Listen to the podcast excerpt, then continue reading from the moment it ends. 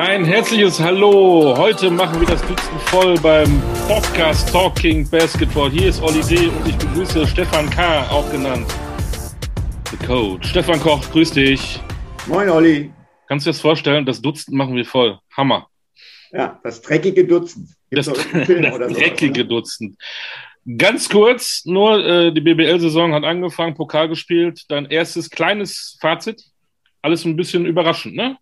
Also ich bin, also das, was ich gesehen habe bislang, ähm, ausgeglichener, als ich es erwartet hätte. Ähm, guter Basketball, temporeicher Basketball. Also äh, natürlich ist es auch eine schöne Kiste, dass wir der Zuschauer in der Halle sind. Aber insgesamt muss ich sagen, für mich äh, fühlt sich der Saisonstart äh, und nicht nur gefühlt, sondern auch, wenn ich es bewerten soll, äh, sehr, sehr spannend, sehr gut an. Äh, also das macht wirklich Lust auf mehr. Ich hätte es genau so beantwortet wie du. Du bist da einfach äh, perfekt. Vielen Dank dafür. Wir haben wieder einen Gast, auch in der zwölften Ausgabe. Wir haben, ich darf sagen, der hat auch einen guten Saisonstart gehabt. Ähm, er ist ein Freak. Ne? Ja. Zumindest spielt er da. Und das werden wir rauskriegen, ob er ein Freak ist. Ähm, es gibt sogar schon eine Biografie über ihn. Das ist ja unglaublich. Ich habe meine noch nicht geschrieben. Ich habe die ersten zwei Seiten jetzt mal gemacht. Ich warte noch ein Vorwort von dir. Ja, äh, aber, aber Olli, äh, er hat ja auch keine Autobiografie geschrieben. Er hat das nicht nötig. Er ist so interessant, das dritte über ihn schreiben. Ja. Bei dem kann es nur eine Autobiografie werden. weil wer soll sich die Mühe machen? Also, sorry. Ich verstehe. Ähm, ähm, und ich habe, oder du natürlich auch wieder recherchiert, wir machen ja immer das kleine Spielchen, hat unser Gast einen zweiten Vornamen. In der letzten Folge hörten wir von Alex King, dass er Nathaniel als zweiten Vornamen hatte. Wir haben von Marco Völler erfahren, dass der arme Junge gar keinen zweiten Vornamen hat, noch nicht mal einen Spitznamen. Jetzt bin ich mal gespannt, ob unser Gast, der natürlich noch nicht verrät, äh, wie er jetzt heißt, ähm, einen zweiten Vornamen hat. Hallöchen, hast du einen zweiten Vornamen? Nein. Oh. Aber auch, kein, auch keinen wirklichen Spitznamen, vielleicht auch einen aus vergangenen Tagen, der jetzt gar nicht mehr verwendet wird? nee, nee hat er nicht. Also nicht einen, der meinen Namen nicht verraten würde.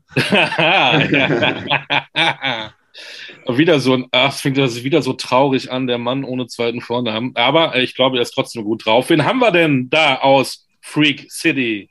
Ja, hier ist Chris Senkfelder. Servus. Ja, servus. Servus, Chris. Es könnte ja tatsächlich, wenn man den Namen hört, Christian Senkfelder könnte auch irgendwie so ein Skifahrer aus, aus Bayern sein, ne? Der Senkfelder jetzt mit der Startnummer 3 auf der Kitzbühler Streif. Ja, das mache ich dann nach der Karriere.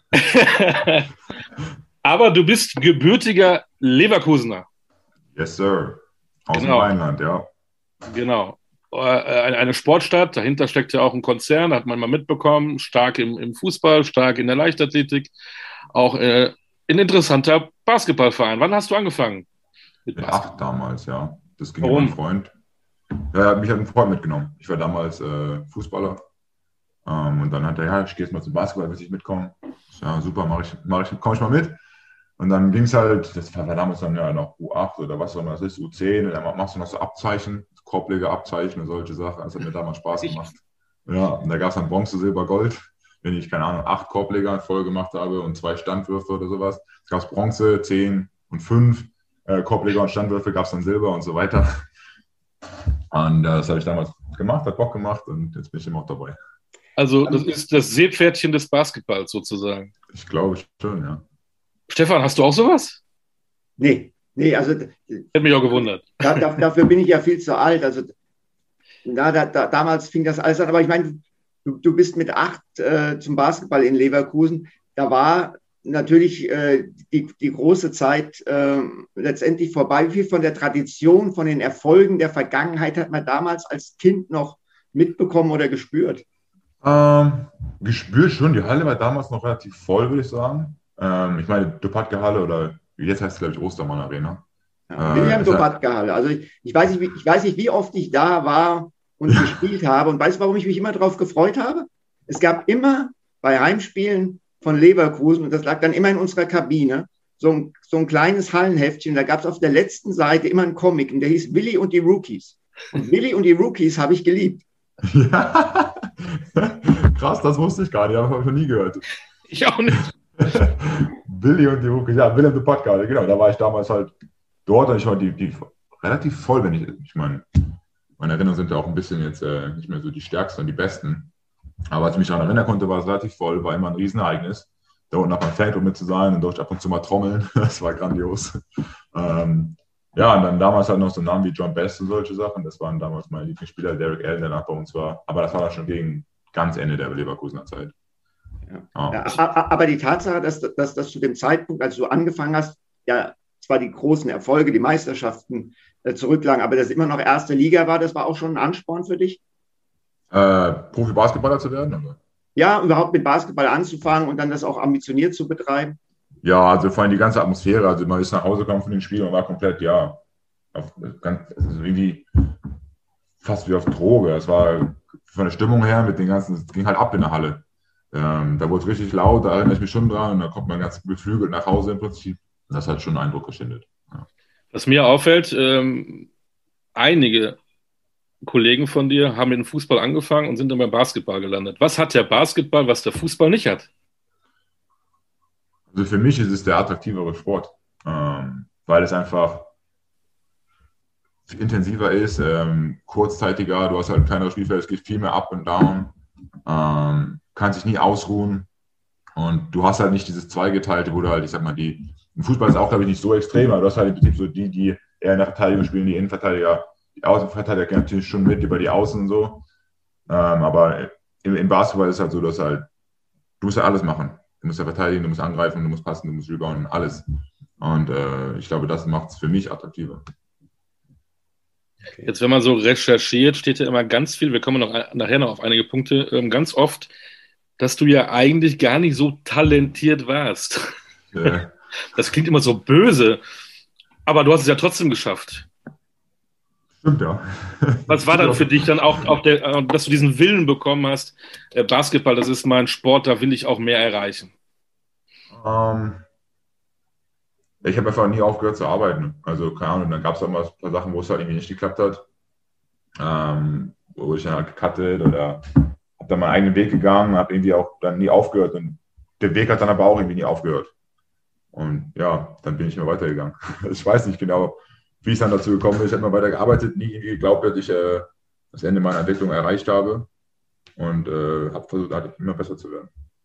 Ähm, aber irgendwo ein Talent muss man noch haben, um dann so eine Karriere hinzulegen wie du, oder? Ja, auf jeden Fall. Also ich kann jetzt nicht sagen, dass ich zwei linke Hände habe, das ist schon. naja, also ich sag mal, wenn du, wenn du die zwei linken Hände von James, wenn du zwei linke Hände von James Harden hättest, wäre auch nicht auch so. Die, die, die würde ich auf jeden Fall nehmen, ja. Hast du dich denn dann so äh, als Jugendlicher in deinem Umfeld dann dich nur auf Leverkusen und deinem Sport konzentriert oder hattest du dann auch irgendwo äh, auch im Umfeld, hattest du Poster, hast du auf einmal NBA geguckt, hat dich die BBL interessiert, was hat dann Basketball für dich in deinem ähm, jugendlichen Leben eine Rolle gespielt? War ein Teil von vielen, wenn ich ganz ehrlich bin. Also vor allen Dingen, äh, bis es dann, ich sag mal, Richtung JBL, MBBL ging, was ja wirklich ein Teil von ganz vielen Sachen, die ich gemacht habe. Da war ich damals noch, das darf ich fast gar nicht sagen, im Chor und solche Sachen. In der, in der katholischen Jugend war ich aktiv. Ähm, solche Sachen habe ich viel gemacht und dann irgendwann Musik gespielt, Schlagzeug, Klavierunterricht genommen. Und irgendwann ging es mit den ganzen Trainingseinheiten nicht mehr. Und dann fing es halt an, wo ich sagte, okay, jetzt fangen wir an, Krafttraining intensiver zu betreiben. Ich bin vor dem Training da geblieben, länger nach, nach dem Training da geblieben. All solche Sachen. Ähm, habe dann auch äh, ja, viele Sachen privat, also doch siegen, also Feiern abgesagt, solche Sachen, weil ich einfach dann halt Training hatte und mit Leuten nicht rausgegangen bin und solche Sachen. Und da hat man dann gemerkt, okay, jetzt wird Basketball halt dann ja einvernehmen, da hat viel mehr Zeit beansprucht. Ähm, man hat dann ja auch damals in der U19 dann nicht nur U19 gespielt, sondern auch dann zweite Herren, weil es war bei uns, glaube ich, Oberliga oder sowas. Also ich war mal eh viermal die Woche im Training, plus einmal die Woche hat man Spiel und dann hat man eh kaum noch Zeit ähm, wenn man noch ein bisschen was Hausaufgaben machen wollte oder sollte. Und äh, ja. Aber hast du so auch dann mal über den Rand geguckt? Hast du dir dann auch andere Spiele angeguckt, andere Spiele angeguckt? Hattest du auf einmal ein Vorbild oder hast du dich nur auf dich und deinen Sport so fokussiert? Ähm, Vorbilder aus der NBA war natürlich immer Dirk. Den hatte ich auch als Poster bei mir im Zimmer hängen. Äh, damals war Kevin Garnett, das war zu der Zeit, als er noch nach Boston frisch gekommen ist, mit, mit Ray Allen und Paul Pierce. Die drei hatte ich bei mir im Zimmer hängen. Das waren schon so, äh, ja, ich sag mal, Vorbilder. Ähm, aktiv geguckt habe ich schon damals nur, was auf DSF lief. Ähm, jetzt hast du ja gerade gesagt, dass du äh, lange Zeit auch sehr vielseitig aufgestellt warst mit äh, mhm. Chor, mit Musik. Und du hast gesagt, Dirk ist dein Vorbild. Und Holger hat das ja mit Dirk ja auch relativ bewusst äh, gefördert, auch gerade so diesen musikalischen äh, Aspekt und Instrumentlernen und so weiter. Inwieweit hat dir das, dass du doch so lange Zeit eben nicht so in der Einbahnstraße, in dem Tunnel Basketball unterwegs war, inwieweit hat dir das geholfen? Ähm, ich glaube, es hat den Druck relativ lange weggehalten, jetzt alles auf eine Karte setzen zu müssen. Äh, zum einen zum anderen, es gibt ja so eine, keine Ahnung, diese Theorie dieses Generalisten, dass halt, breitseitiger man sich aufklärt, dass man, das, das, wie heißt das Buch, Es lebe der Generalist oder sowas. Ähm, ich habe selber noch nicht gelesen gehabt, aber da gibt es halt darum, dass man die Leute, die möglichst erfolgreich sind, viele Sachen ganz gut können, statt sich zu spezialisieren zu früh. Ähm, aber da gibt es natürlich auch eine Theorie für, dass das sehr, sehr erfolgreich sein könnte. Ähm, ja, es hat mir sehr, sehr viel ja, Druck weggenommen. Einfach auch dann, wenn es mal nicht so gut lief, dann hast du andere Sachen gemacht, die die ganz gut waren. Und es war nie so große Zeit, über irgendwas nachzudenken, weil der nächste Termin, das nächste Hobby direkt schon anstand. Ähm, ich denke, vorhin als Schlagzeug hat mir vielleicht ganz gut geholfen, so Extremitäten unterschiedlich voneinander bewegen zu können. Rhythmusgefühl, solche Sachen, das ist beim Basketball auch relativ wichtig. Ja. Wenn man aber breit aufgestellt ist, kommt ja dann irgendwann der Tag, wo du dich dann entscheiden musst, Absolut, was du dann machen willst, wo du dann auf einmal sagst, äh, von heute auf morgen, oder ich weiß nicht, wie lange der Prozess war, ich möchte tatsächlich jetzt Basketballprofi werden. Du hättest ja sagen mhm. können, ich will ähm, Phil Collins nachahmen und werde Schlagzeuger. War der Farmer, ja. ja. auf jeden Fall ein Riesenvorbild von mir. ja, siehst du? Aber du bist jetzt kein Schlagzeuger geworden, sondern tatsächlich Basketballprofi. Wie hat sich das entwickelt? Wann hast du gemerkt, für dich, das ist meins, das will ich, das will ich irgendwie erreichen? Ich denke, das ist wahrscheinlich so, ja, JBL war so der erste Schritt. Ähm, da habe ich dann gemerkt, okay, ich kann schon ganz gut spielen. Ähm, das Leistungsniveau wurde, wurde auch höher. Da hat es angefangen, mit viermal die Woche zu trainieren, äh, auch mit zwei, in zwei verschiedenen Ligen zu spielen. Es hat mir un unglaublich viel Spaß gemacht. Ähm, ja, und dann ging es halt irgendwie auch immer so weiter. Dann kam es halt von der JBL, war ich direkt im, im dritten Jahr äh, der, der jüngste Jahr in der MBBL, habe dann drei Jahre MBBL gespielt. Und dann war halt okay, irgendwann kam der Traum während der MBBL-Zeit, das war dann auch ein bisschen durch Ursprünge hervorgerufen, ans College zu wechseln naja, als ich mit denen mal drüben war, es haben sich immer so Möglichkeiten oder so, so Türen leicht geöffnet, wo ich mal durchgucken konnte. Und das hat mich dann einfach gereizt und da wollte ich dann hin und das habe ich mir als Ziel gesetzt und dann dafür gearbeitet. Du hast jetzt ja Ehen schon genannt. Was, was war der Grund, äh, dass du von Leverkusen nach Urspring bist? Ähm, viele. Also sie hatten mich ja damals in meinem zweiten MBBL-Jahr da mitgenommen äh, zu diesem äh, USA-Trip, den sie immer über Weihnachten machen. Und da da wurde also ein bisschen dieses College-Feeling geweckt. Da haben wir damals in meinem ersten Jahr, als ich dort war, ich Vanderbilt angeguckt, waren auch, glaube ich, in Virginia Tech mit Mike Müller noch. Ähm, das war einfach, das war grandios. Das war komplett wild, was man da gesehen hat von, von Facilities, von den, der Atmosphäre im College, was wir angeguckt haben, die Spiele. Ähm, dann bin ich halt äh, damals von Dominik Reinboth, der ja aus Leverkusen, ich glaube, ein oder zwei Jahre vor mir nach Ursprung gewechselt ist, halt auch für das Turnier vorgeschlagen worden, habe mit denen gespielt. Die individuelle Entwicklung war super dort. Es war in der MBBL ein Top-Team, absoluter Titelkandidat.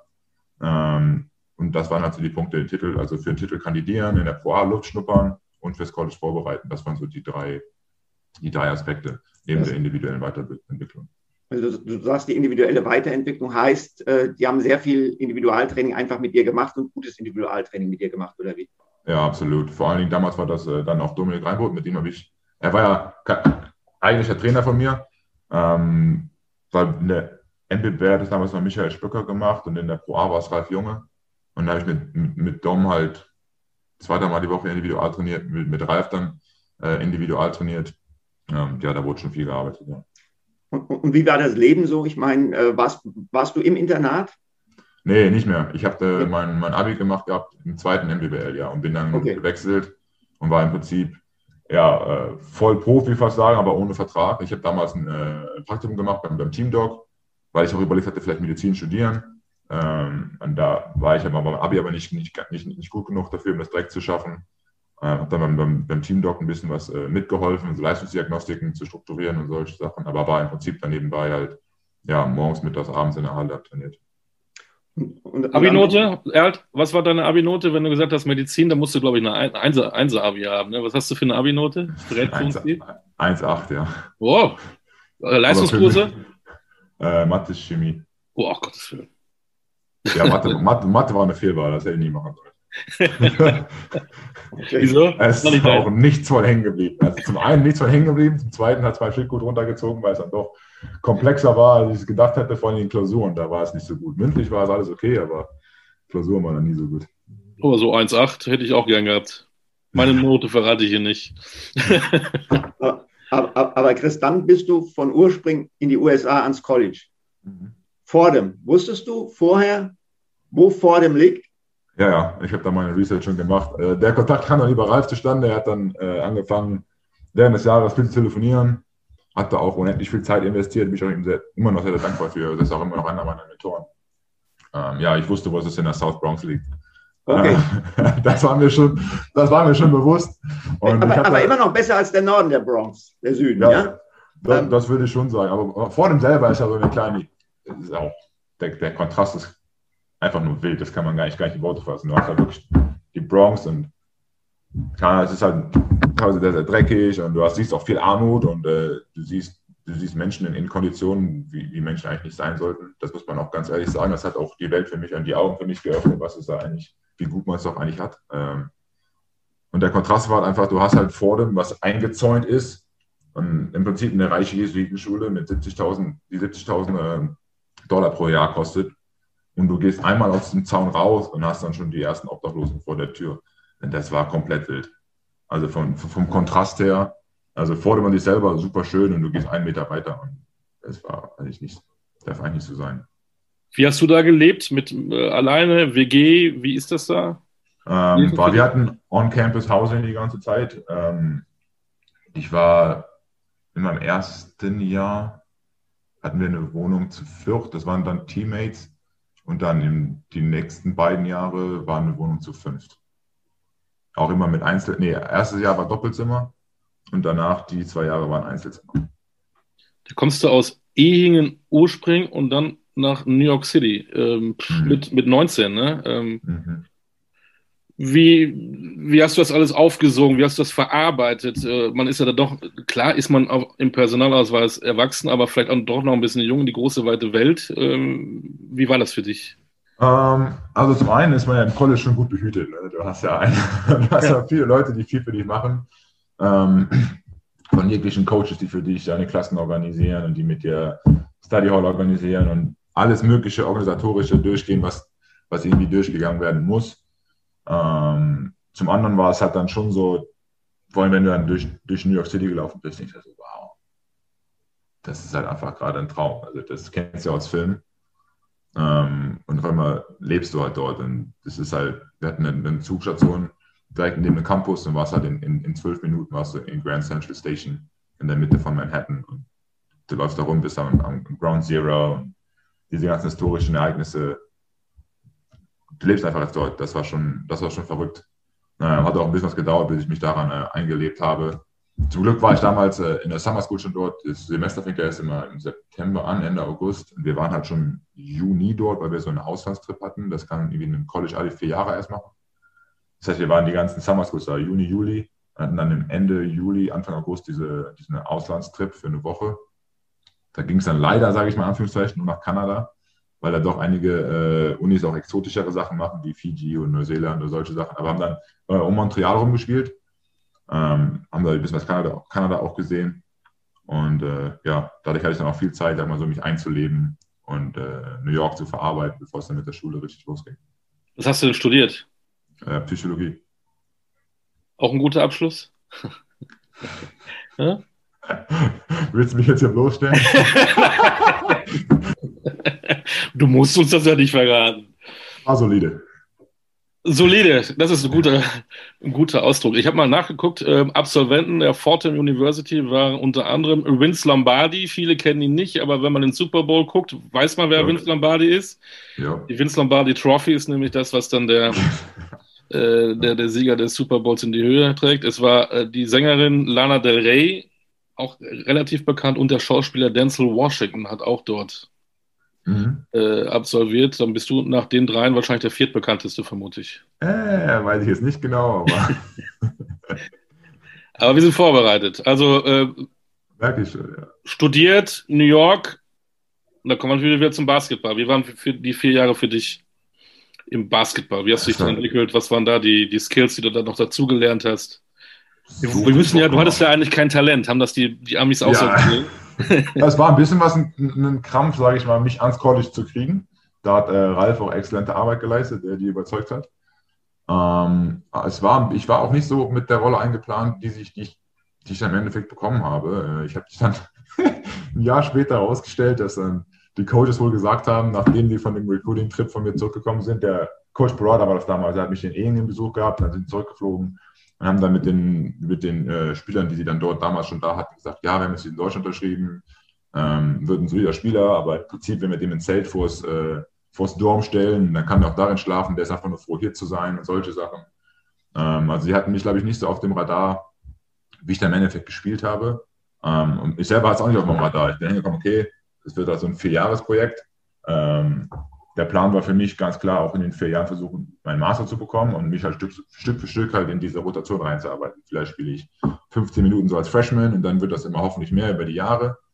Ähm, hat dann nicht ganz so, sich auch, ist dann nicht ganz so äh, umgesetzt worden. War dann relativ früh klar in der Vorbereitung, dass ich wohl eine relativ tragende Rolle haben werde. Ähm, und habe dann ja auch viel gespielt, viel Vertrauen bekommen und es hat unfassbar viel Bock gemacht. Ähm, die, die Facilities, wobei in Ehlen muss man sagen, die Facilities schon echt gut waren. Die Halle war ja, die haben ja ihre eigene Halle dort in Ursprung, wo man auch oft rein kann. Das war natürlich in den USA, das ist nochmal ein bisschen, bisschen neuer, aber vom Prinzip her ähnlich. Da konntest du halt immer in die Halle, von morgens bis abends. Kraftraum war immer einer offen. Ähm, da konnte man wirklich trainieren, wenn man wollte. Und warum bist du dann aus New York City hm. ins ländliche Idaho? Ähm, ja, das hatte eigentlich, also ich hatte dann diese Möglichkeit zu transferen und diesen Grad Transfer, diese Grad, Grad Transfer Regel irgendwie auszunutzen, dass ich halt wechseln konnte, ohne auszusetzen. Ähm, man hat dann überlegt, ich hatte auch viele High Major Offices, äh, äh, Angebote von den, den Top 5 Conferences. Ich sag mal so mit, mit, mit Creighton und Wake Forest waren so zwei Visits, die ich auch angeplant hatte. Ähm, ich war mir halt nicht sicher, ob der Schritt auf, ans High Major zu groß ist, weil ich wollte mal letztes Jahr jetzt eigentlich äh, weniger, ich sag mal, einen, zehn Minuten spielen oder sowas, sondern nochmal versuchen, den nächsten Schritt halt zu machen. Und das war halt mit. Warum bist halt, du denn überhaupt weg? Warum bist du denn, was war überhaupt der Grund? Was war bei Fordham nicht mehr so, dass du gesagt hast, jetzt will ich woanders hin? Ja, wir haben halt die ganze Zeit nur verloren. Das war so der Hauptgrund. Und es gab im ersten Jahr hatten wir eigentlich meiner Meinung nach einen sehr, sehr guten Kader, haben auch nicht so gut gespielt. Ähm, und dann wurde mein Coach gefeuert. Es kam ein zweiter Coach rein. Ähm, und wir haben halt immer noch weiter verloren. Was, äh, wir waren nicht wirklich so erfolgreich. Und zum anderen wurde ich immer mehr nur zum, zum Dreierschützen ausgebildet. Und ich habe mich halt eher so als zweidimensionalen Spieler gesehen. Und zudem war das Kapitel dann auch mit dem, mit dem Abschluss, den ich hatte, konnte man das Kapitel auch, äh, ich sag mal, war es beendet. Und dann habe ich mir nämlich hätte ich entweder das zweite Kapitel vor dem aufmachen können für, für meinen Master und mein Senior Year oder ich mache ein Kapitel woanders auf. Und äh, ja, da ich in, in, vor dem in diesen drei Jahren alles gegeben habe, habe ich gedacht, okay, ich mache ein Kapitel woanders auf. Und dann war halt die Frage, wo. Und da wollte ich halt zu einem Winning System. Ich wollte gucken, ob ich das, was ich in Fordham geschafft habe, auch bei einem Winning System äh, bringen konnte. Ähm, ich wollte Verantwortung übernehmen, ähm, weiterentwickelt werden und äh, ja, vor allen Dingen halt gewinnen. Und dann hat mir das halt genau das, das hat mir Boise halt komplett gegeben. Ähm, von der Rolle war sie sehr, sehr ähnlich, vom Spielsystem war es ähnlich, aber es war ein Winning System. Wir hatten damals auch mit, mit Chandler Hutchison, der zurückgekommen ist auch von, von seinen Draft-Workouts, einen NBA-Prospect im Team. Wir wussten, dass wir Top of the Conference sein werden. Ähm, und vom, vom Level her war es halt, dass ich das einschätzen konnte. Die Mountain West ist, glaube ich, ein bisschen stärker in manchen Jahren, in manchen Jahren ein bisschen schwächer als die Atlantic 10. Ähm, da war auch einiges an Research, ange, was ich machen musste. Ähm, und dann habe ich gedacht, okay, das sieht als Fit ganz gut aus. Und es ist halt eine College Town. Das, die Erfahrung ist ganz anders. In New York war es bei uns halt, du hast unfassbar viele Unis, du hast Pro-Teams an allen möglichen Sportarten. Da war von, den, von der College-Atmosphäre äh, auch eine kleinere Uni mit Fordham, hatten wir vielleicht 1000 mal 2000 in der Halle.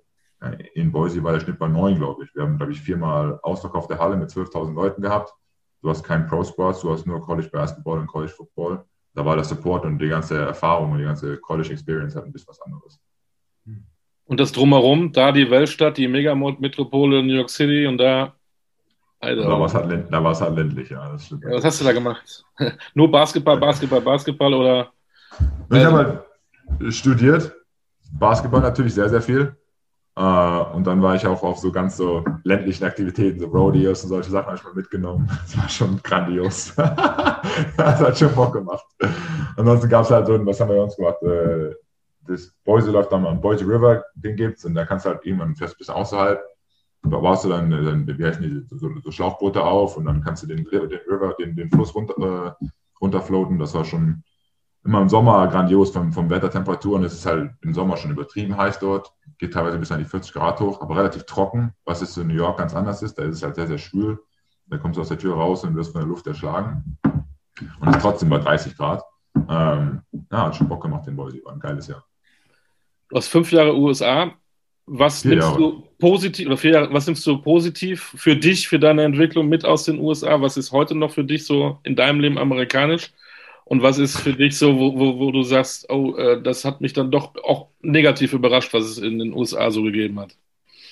Ja, diese krasse Armut, sage ich mal so. Diese Schwelle zwischen, ja, eigentlich schon arm, die ist natürlich extrem dort. Das habe ich vor allen Dingen halt in, in, in Fordham gesehen. Das war jetzt in, in, in Boise nicht so extrem. Ähm, was mich überrascht hat, ich sage jetzt nicht positiv oder negativ, weil das kann ich selbst nicht beurteilen, aber diese unfassbare Größe da drüben, das habe ich dann vor allen Dingen aber eher in Boise gelernt, also von den Straßen, die vierspurig sind in der Innenstadt, äh, zu, wenn ich dann, ich bin einmal von Boise nach Utah gefahren zu einem, zu einem Jazzspiel, du fährst einfach für drei Stunden und siehst nichts.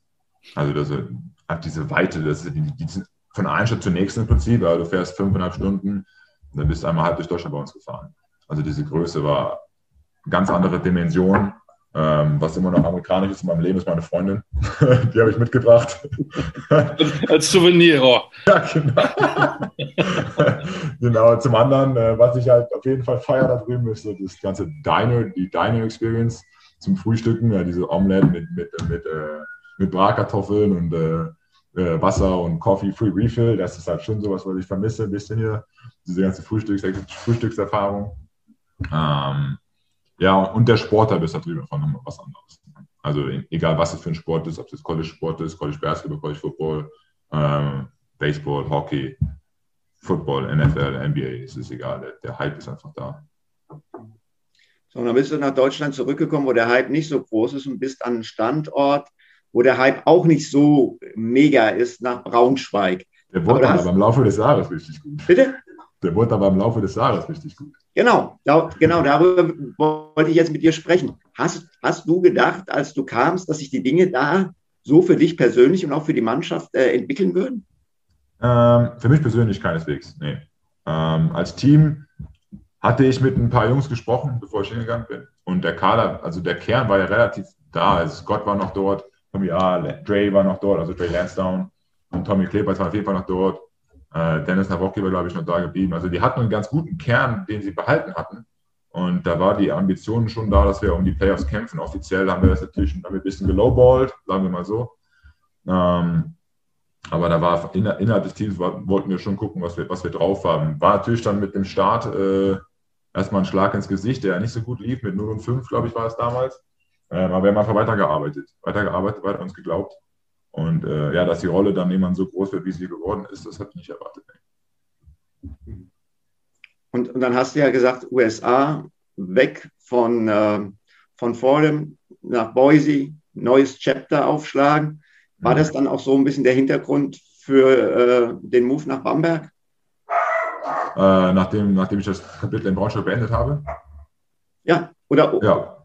oder beziehungsweise, ne, oder warum hast, genau auch die gleiche Frage wie vorher. Warum hast du das Kapitel Braunschweig beendet? Ein, ah, einfach weil du gesagt hast, hey, ich, äh, ich habe jetzt gezeigt, auf dem Niveau kann ich es, jetzt ist in Anführungszeichen der nächste Schritt fällig. Ja, ich wollte den nächsten Schritt auf jeden Fall gehen. Auf jeden Fall, ja. Also ähm, Braunschweig war ein, ein, grandioses Jahr, es hat auch sehr viel Spaß gemacht. Ähm, und dann dachte ich jetzt, okay, jetzt versuchen wir mal den nächsten Schritt zu gehen. Wie sieht es aus, international zu spielen? Ähm, dann gab es damals, äh, als dann mit, mit, mit Coach Morse der, der erste Umbruch hier ange, angegangen ist, ähm, dachte ich mir, okay, da möchtest du gerne dabei sein, ähm, bei so einem renommierten Team zu spielen. Das war damals, als ich noch sagte, ich gucke Spiele auf, auf DSF oder so. Da habe ich natürlich dann Bammel geguckt mit, mit Schuput und, und, und, und Jacobsen und ja, Gabel und wie sie alle hießen, die hier waren. Und jetzt darf ich selbst für Bamberg spielen. Ähm, dazu war natürlich individuelle, individuelle Weiterentwicklung für mich immer noch ein Riesenfaktor. Und ich wollte halt zu einem, zu einem Team, was in den Playoffs gesetzt ist.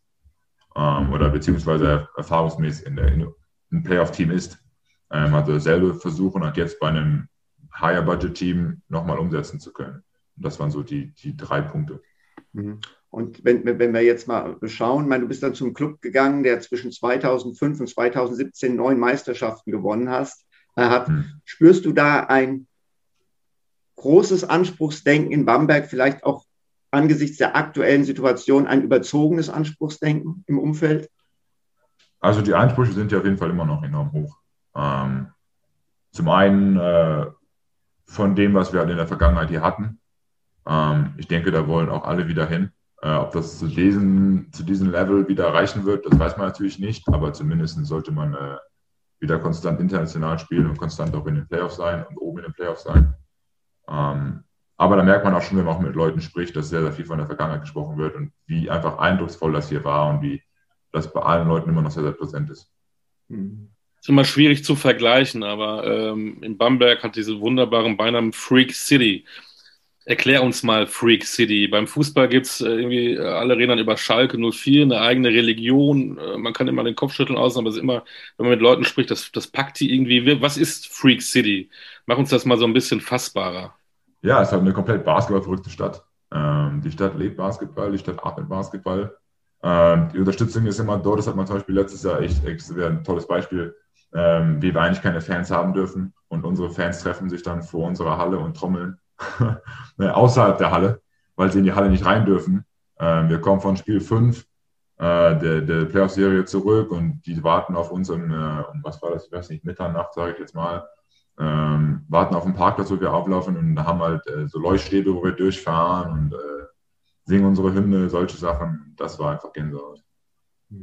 Ähm, jetzt gehen wir mal zur aktuellen Situation. Ihr seid in zwei von drei Wettbewerben schon ausgeschieden. Und das, äh, der Eindruck war, und ich glaube, der hat nicht getäuscht, so ein bisschen, dass vor allen Dingen nach dem Aus in der äh, Champions League Quali äh, bei euch schon mächtig Feuer unterm Dach war. Ist das jetzt irgendwie eine Saison, die schon unter einem negativen Vorzeichen steht? Oder glaubst du, dass, äh, ja, dass, dass, dass ihr das noch so drehen könnt, dass alle hinterher sagen, boah, 2021, 2022 war doch ein gutes Jahr?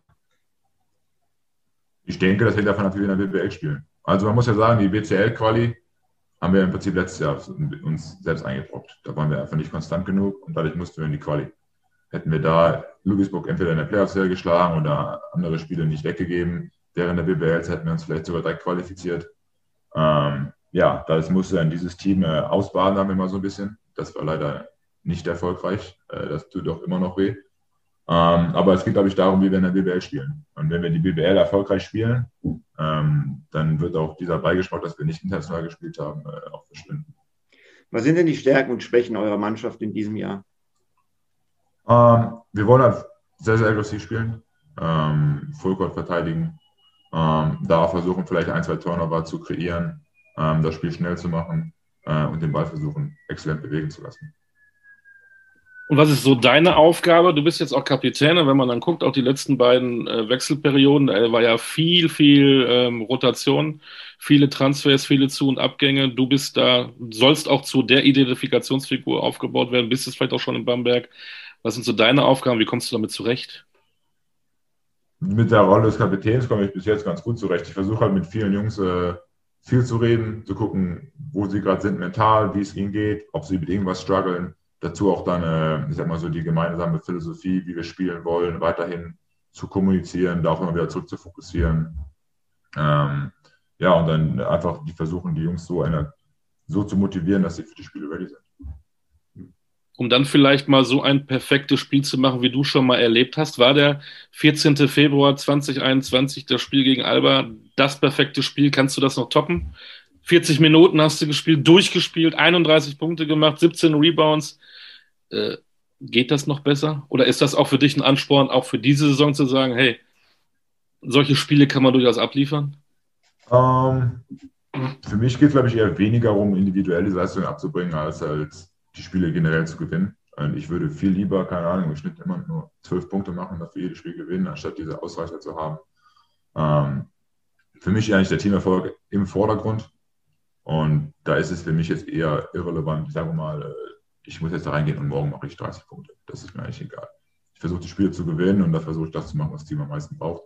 Und ich glaube, das versuche ich auch so dem, dem Team gegenüber zu kommunizieren, dass das halt so die das allgemeine Mindset sein sollte. Aber für einen, dem man gesagt hat, dass er wenig Talent hat, da sind wir wieder beim Thema, der dann so ein Spiel abliefert, äh, da darfst du dich ja auch mal selber freuen, wenn das dann vorbei ist, oder? Da sagst du ja nicht, oh ja, du bist Team gemacht, da warst du auch ein bisschen stolz, oder nicht? Natürlich war, ist man da stolz. das ist natürlich auch eine, so eine, ich sag mal, Once in a Lifetime habe ich das Spiel, glaube ich, genannt danach. Äh, weiß nicht genau, ob ich äh, jemals nochmal so ein Spiel haben werde. Weißt du noch, wer dich nach diesem Spiel bei Magenta Sport interviewt hat? du. ah, sehr gut, sehr Was war gut. besser, das Spiel oder das Interview? Das Spiel, das Spiel. Also im, im, im, Interview waren die Antworten sehr stark, weil äh, es Bei waren schlechten Fragen. schlechte Fragen, gute Antworten. Also äh, er, er, er hat seine Top-Performance aus diesen 40 Minuten komplett durchgezogen. Auch hinten raus. Aber ähm, anderes Thema. Nationalmannschaft ähm, ist ja gerade auf deiner Position ein echtes Wahnsinnsangebot äh, an guten Spielern. Mhm. Ähm, inwieweit hast du die Nationalmannschaft auf dem Schirm? Inwieweit sind das Ziele für dich, äh, vielleicht den Kader auch mal für eine, für eine Endmaßnahme, für ein großes Turnier zu schaffen? Ja, ich würde lieben gerne mal ein großes Turnier spielen. Äh, ich habe jetzt leider letzten Sommer absagen müssen aufgrund von Verletzungen, ähm, da ich einfach meine Schulter regenerieren musste, rehabilitieren musste. Ähm, aber vor, vor allem in den Fans versuche ich halt da, mich zu zeigen, zu präsentieren. Ähm, und ich habe das immer wieder gesagt und stehe auch dazu, wenn ich gesundheitlich ready bin, dann spiele ich für die Nationalmannschaft. Das ist eine unfassbare Ehre. Und da irgendwann hoffentlich mal, du hast angesprochen, die Konkurrenz ist einfach enorm ähm, mit äh, den ganzen NBA-Spielern auf meinen Positionen. Da gibt es ja, glaube ich, schon fünf. Ähm, da irgendwie mal eine Chance zu bekommen, ist natürlich gering. Ähm, aber im Endeffekt, man weiß nie, was passiert und ich versuche ready, ready zu sein. Ähm, deine Biografie, die Olli schon angesprochen hat, die heißt äh, Christian Senkfelder, der lange Weg zum Basketballprofi. Warum ist dieser Titel passend und hast du einen Einfluss auf diesen Titel gehabt? Ja, wir haben uns den, ich sag mal, zusammen ein bisschen was ausgedacht. Lang, ich sag mal so, weil ja, ich habe schon mal, mir meine Zeit gelassen, mich auch, ich sag mal, festzulegen, erstmal auf den Basketball und dann, ich sag mal, diesen Traum so klar zu, zu ernennen und auszuerkoren und als Ziel anzusetzen. Und dann mit den, ich glaube, vier Jahren nochmal in den USA. Da habe ich mir auch meine Zeit gelassen. und äh, deswegen hat das schon was länger gedauert, bis ich dann wirklich Profi geworden bin. Wie ist denn das so in so jungen Jahren, äh, wenn einer ankommt, ich möchte eine, eine Biografie über dich schreiben? Also äh, mir wird das nie passieren. Ich bin dann noch drei Tage älter. Stefan weiß ich nicht, der hat auch ein bisschen was zu berichten, aber du bist dann noch relativ jung, Baujahr 95 und auf einmal hast du schon eine Biografie. Ja, Henning ist ein, ein guter Kumpel von mir und er hatte die Idee schon was länger. Ähm, einfach weil er in Leverkusen öfter auf mich angesprochen worden ist, ob er mich denn kennt und solche Sachen. Und, dann, und weil auch jüngere Spieler gefragt haben, an wen er sich orientieren können. Und da hat er halt immer mich am Kopf gehabt, ähm, weil ich auch die meinen Namen noch so ein bisschen kannten aus Leverkusen. Äh, deswegen hat er die Idee schon was länger, die Idee schon was länger gehabt und ich habe es immer so ein bisschen als verrückt irgendwie abgetan. Ähm, und ja, er hat dann irgendwie aufgehört, weil es auch ein Traum war von ihm, mal so ein, Buch zu schreiben. Ähm, und da habe ich mir dazu breit erklärt, weil es halt auch weniger auch um die Karriere jetzt selber geht, sondern eher, wie ich zu der Karriere gekommen bin. Spannend. Und dann bist du auch medial ein bisschen unterwegs im, im Netz oder nicht mehr so. Blog, es gibt einen Blog, der Profi und der Nerd. Ich habe lange überlegt, bist du jetzt der Nerd oder der Profi? Oh boah, ihr habt wirklich Research gemacht. ja, natürlich. Aber ich glaube, ich glaub, du bist der Profi, ne? Ähm, ein, ein Herr Richard Senkfelder macht da auch mit. Ja, Kannst du ein bisschen. Äh, geliebter Bruder. Dein geliebter Bruder, Untertitel Erschaffe dein bestes Ich. Äh, kannst du uns da noch zwei, drei Sätze zu sagen, weil, weil, wer Lust hat, eventuell da mal drum zu surfen in diesem Blog, um was geht's? Ja, es geht im Prinzip so ein bisschen äh, ja, darum, sein bestes Ich zu kreieren. Das ist ja so ein bisschen das, was, äh, was mich antreibt, ähm, was so ein bisschen so meine, meine Mission ist, wie ich auch versucht habe, meinen mein Traum zu erreichen, äh, Basketballprofi zu werden. Einfach, wie kann ich die beste Person sein, die ich sein kann? Und ich glaube, da gibt es äh, drei, vier Stellschrauben, die wir da ja auch an, an, an, äh, ansprechen, so mit der, mit der Ernährung, mit Regeneration, Schlaf, äh, natürlich Training, Bewegung, aber auch Mindset. Ähm, das sind die Bereiche, die mich selber reizen, in denen ich studiert habe, in denen ich äh, auch hoffentlich nach der Karriere arbeite. Ähm, und da ich halt es irgendwie nicht so wirklich kann, immer nur eine Sache zu machen, ich brauche halt dieses zweigleisige, sagen wir mal mindestens mal so, ähm, habe ich halt angefangen mit meinem Bruder diesen Blog zu betreiben. Wir wollen den auch, ich sag mal, größer aufziehen, irgendwann hoffentlich auch mal, ich sag mal, Coaching anbieten darüber. Ähm, wir arbeiten jetzt gerade an so einem Supplemente-Korb, wo wir verschiedene Supplemente einkaufen und so ein Healthcare-Health-Paket aufstellen, das wir hoffentlich, ich sage mal, jetzt im Oktober rausbringen können. Das ist im Prinzip so ein rundum sorglos Paket. Dann hast du alle wichtigen Nahrungsergänzungsmittel, die du brauchst. Ähm, es gibt einfach, wenn es halt mal nicht so gut läuft im Basketball, diese Möglichkeit, sich auf was anderes zu fokussieren, dass du nicht so deprimiert bist, äh, nicht, alles nur, nicht alles nur negativ siehst in deinem Leben, weil du andere Sachen hast, auf die du dich fokussieren kannst. Und genau da wir jetzt angefangen, diese Texte zu schreiben, einfach aus den, den Büchern, die ich lese, die, die Quintessenzen draus zu schreiben, versuchen da irgendwie so einen Mehrwert zu kreieren. Also auch wie am Anfang, auch heute noch, nicht nur auf eins fokussieren, sondern tatsächlich auch mehrere Sachen zu machen. Ja, es gibt mir halt irgendwie die, die Chance halt, die Zeit, die ich im Basketball habe, die schmeiße ich 100, 120 Prozent da rein. Aber dann geht es ja darum, davon Abstand zu gewinnen, zu regenerieren. Äh, weil man kann die, die, die, ja, man kann ja nicht immer nur, nur Vollgas geben, man muss ja mal Vollgas, Regeneration, Vollgas, Regeneration. Und die Zeit, wo ich dann vom Basketball regeneriere, da mag ich halt, mich auf was ganz anderes zu fokussieren. Wobei mir ich auch sagen muss, die ganzen Themen, in denen ich da lese oder dann auch die Texte drüber schreibe, das sind ja Sachen, die ich dann auch, auch selber lebe und die mir auch im Basketball sehr, sehr viel geholfen haben. Also es ist ja auch ein bisschen was miteinander verbunden, so Ernährung, Schlafregeneration und Mindset. Ähm, deswegen ist es nicht ganz so getrennt voneinander. Es ist schon ein bisschen was äh, miteinander verwoben. Aber es hilft mir halt abzuschalten. Spielst du denn noch Schlagzeug? Nee, aber ich weiß nicht, wie man das sehen kann. Ja, ab und zu. Okay. Im Chor bist du auch nicht mehr? Nee. Das war dann zu viel gleich, glaube ich. Das war das Erste, was, was, das, war das Erste, was weggefallen ist. Ach was. Ja. ähm, du hast schon die Biografie geschrieben, wir haben jetzt lange, lange über deine Karriere schon gesprochen, so, so viel erlebt, aber du bist ja noch, noch mittendrin. Welche, welche Ziele setzt du? Willst auch noch mal ein großes Turnier spielen. Du hast aber vielleicht auch noch, äh, wenn ich jetzt an, an, an Paulding, King und, und Günther denke, die sind ja auch alle noch, haben wir so noch weit weg, was die Jahre, die Jahre angeht. Was hast du noch vor? Ja, ich möchte eigentlich gewinnen, also einen Titel gewinnen. Ich habe noch nie einen Titel gewonnen. Und da würde ich gerne, äh, ja, das wäre das, der Haupt, der Traum, ein, einen Titel gewinnen, ähm, ansonsten ein großes mit der Nationalmannschaft zu spielen das wären so die, die zwei Hauptziele. Äh, in der Euroleague vielleicht mal Hallo zu sagen, das wäre auch nicht ganz verkehrt. Äh, aber die anderen beiden Ziele wären auf jeden Fall, äh, die wären wichtiger. Aber du hast jetzt nicht so, ein, so, ein, so, ein, so eine Altersrange, wo du sagst, ich spiele nur bis 32, bis 35, bis 30, keine Ahnung. Oder ich höre auf, wenn ich einen Titel habe. Vielleicht musst ähm, du bis 53 noch spielen, man weiß es ja nicht. Wollen wir nicht wenn hoffen? wenn der Kämpfer das mitmacht, würde ich das machen. Ähm, ich hatte damals, äh, ich wurde das im College immer aufgefragt, ja, du spielst wie dann willst du dann immer spielen? Bis der Körper auseinanderfällt? Ja, ich weiß nicht genau. Ich habe immer im Kopf so 34 angepeilt gehabt. Ähm, aber es ist halt auch, wenn ich mich halt super fühle, es noch Spaß macht, ich ein gutes Angebot bekomme, warum soll ich denn, ich sag mal, den besten Job der Welt aufhören? Ähm, und ich glaube, so sehe ich es von Jahr zu Jahr. Und wenn irgendwann der Körper sagt oder der Kopf sagt ähm, oder auch die Vereine sagen, nee, ist nicht mehr, dann ist halt nicht mehr. Und äh, ich denke, bis, bis dahin äh, wird gespielt. Und Stefan, wir brauchen solche Gesichter, nachdem, ich sagte ja gerade, drei große in dieser Saison aufhören.